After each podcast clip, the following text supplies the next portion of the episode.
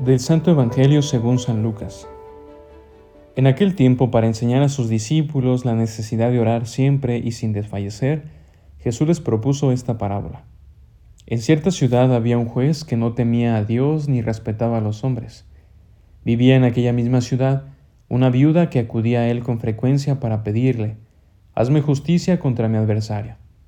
Por mucho tiempo el juez no le hizo caso, pero después se dijo, Aunque no temo a Dios ni respeto a los hombres, sin embargo, por la insistencia de esta viuda voy a hacerle justicia para que no me siga molestando. Dicho esto, Jesús comentó, Si así pensaba el juez injusto, ¿creen acaso que Dios no hará justicia a sus elegidos, que aclaman a Él día y noche y que los hará esperar? Yo les digo que les hará justicia sin tardar. Pero cuando venga el Hijo del Hombre, ¿creen que encontrará fe sobre la tierra? La enseñanza de Jesús para este domingo es clara, orar siempre y sin desfallecer. Pero ¿cómo poder hacerle para cumplir con esto cuando vivimos inmersos en medio de una cultura que no apuesta por el compromiso, por los procesos, por la constancia y la perseverancia? Porque todo lo queremos pronto, en el menor tiempo posible y sin mayor esfuerzo.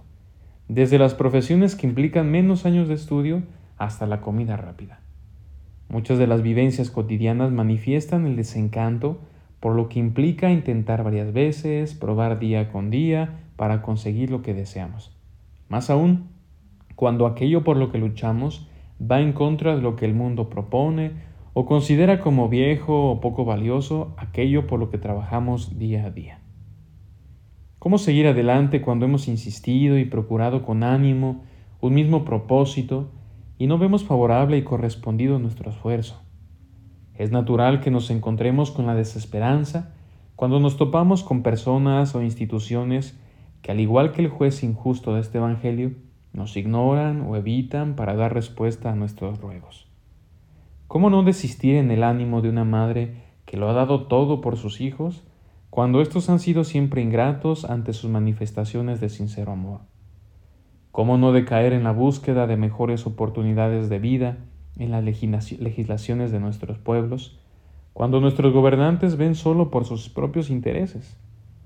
¿Cómo no cambiarse de religión y renegar de ella cuando sus pastores se han vuelto simples funcionarios, no miembros ya de una iglesia madre, sino de una simple institución mundana? ¿Qué hacer entonces? Orar. Orar y hacerlo sin desfallecer.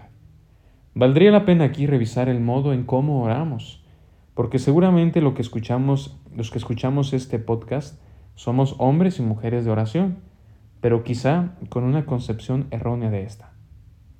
La oración auténtica no es por ningún motivo un intento por cambiar la voluntad de Dios, no es una lucha para que su voluntad se adecue a nuestras necesidades, sino todo lo contrario. Como bien lo decía San Agustín, la oración no es para mover a Dios, sino para movernos a nosotros. La oración entendida de este modo nos ayudará entonces para marcar un rumbo fijo en nuestro peregrinar como cristianos, un caminar claro y sólido, porque no avanzamos en medio de una espesa niebla de incertidumbre, sino en la claridad que nos otorga la certeza de que el éxito de esta vida, a fin de cuentas, no radica en nuestros aciertos o errores, sino en la misericordia del Dios siempre bueno. Será la perseverancia en la oración la que nos posibilite a mantenernos fuertes en medio de los obstáculos y dificultades de este mundo. Será la oración confiada y persistente la que nos dé una armadura, la armadura del cristiano, que nos capacite para cualquier batalla. Pero ojo, la oración no como una confianza ingenua que nos haga pensar que nos evitará los obstáculos en el camino, sino como la fuente de donde obtendremos la fuerza para superarlos. La oración de todos los días ha de llevarnos a salir de esa apatía en la que muchos estamos simplemente esperando a que llegue el día en que todo sea mejor y más próspero para nuestras familias, a la construcción de una sociedad, de esta sociedad, pero con el compromiso y la perseverancia de cada cristiano, sostenida por la gracia divina.